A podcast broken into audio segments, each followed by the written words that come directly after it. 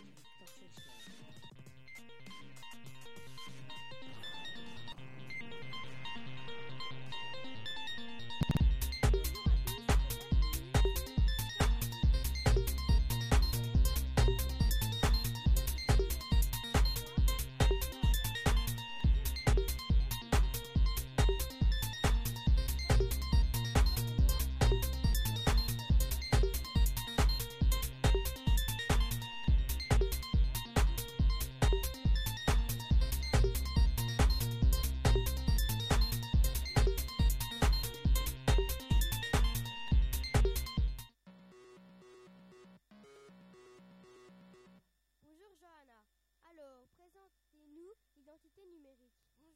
l'identité numérique, c'est l'ensemble des informations d'Internet que je trouve sur moi.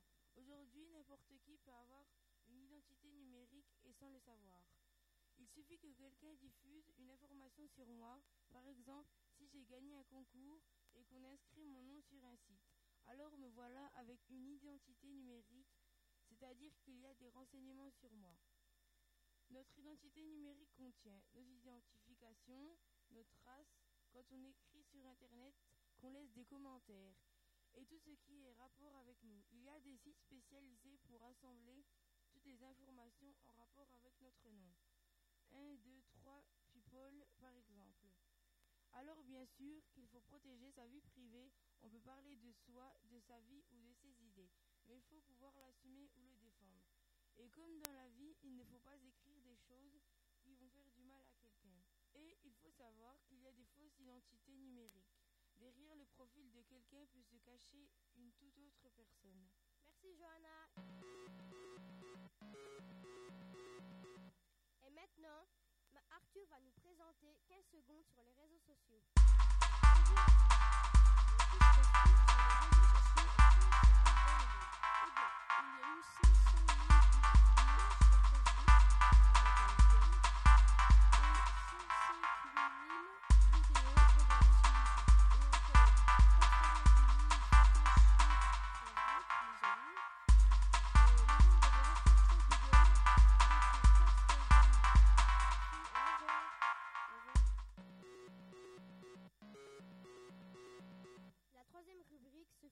Se porte sur Paul et moi qui allons vous présenter comment bien se paramétrer sur Internet. Bonjour Tom.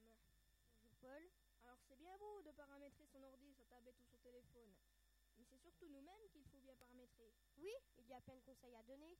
Ne pas accepter d'amis inconnus, ne pas donner ses coordonnées, ne pas cliquer sur n'importe quel lien, ne pas écrire n'importe quoi, essayer d'avoir une bonne orthographe pour prendre une bonne habitude, connaître les règles et l'âge légal pour utiliser un réseau.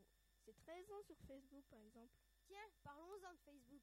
Il faut savoir protéger son intimité, bien paramétrer pour que tout ne soit pas rendu au public. Il faut faire attention à ce que l'on diffuse sur les autres aussi. On ne peut pas injurier, dire des informations mensongères sur les gens, avoir des propos racistes et diffuser la photo de quelqu'un sans son autorisation. Dans le cas contraire, les personnes peuvent porter plainte et on peut même être soumis à une lourde amende. Et il ne faut pas hésiter à signaler un contenu de ce type. Et puis l'important, c'est d'utiliser Internet ou les réseaux sociaux pour faire quelque chose d'intéressant. Communiquer, s'informer, etc. Ça ne sert à rien de rester dessus pour dire qu'on a mangé une poire ou pour se mettre en valeur. Beaucoup de gens sont narcissiques. Narcissmique Non, narcissiques. Ça veut dire que beaucoup veulent donner une image importante ou se vanter en mettant plein de choses sur eux, sur le net, quitte à mentir un peu. En gros, ils veulent se faire bien voir. Oui, mais ça, ce serait bien de mettre des choses utiles ou intéressantes et qui servent aux autres. Est-ce que c'est vrai qu'on peut perdre son emploi à cause de Facebook? Disons qu'il y a certaines personnes qui diffusent trop de choses d'elles sur les réseaux. Et si vous dites à votre patron que vous êtes malade une semaine et qu'on vous voit sur Facebook au bord de la plage sous un cocotier avec un cocktail, euh, Ça risque de poser des problèmes. et lorsque vous postulerez pour un emploi, vous envoyeriez votre CV et votre lettre de, de motivation. Eh bien, l'employeur rechercher votre nom sur Google et les différents réseaux sociaux et voir ce qu'il trouve de vous.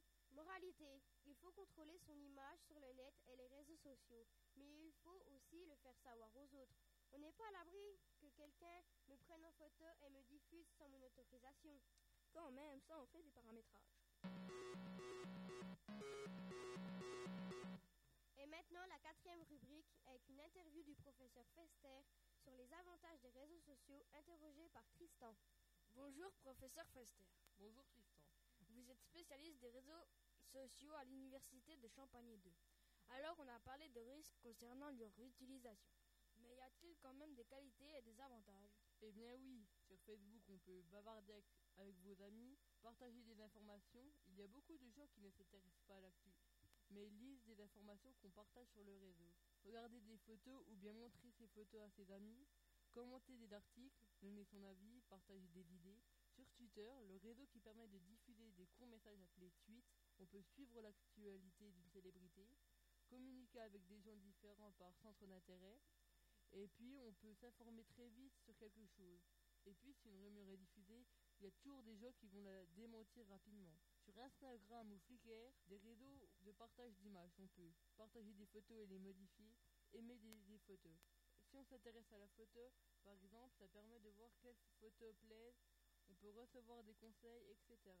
Ça peut permettre de s'améliorer.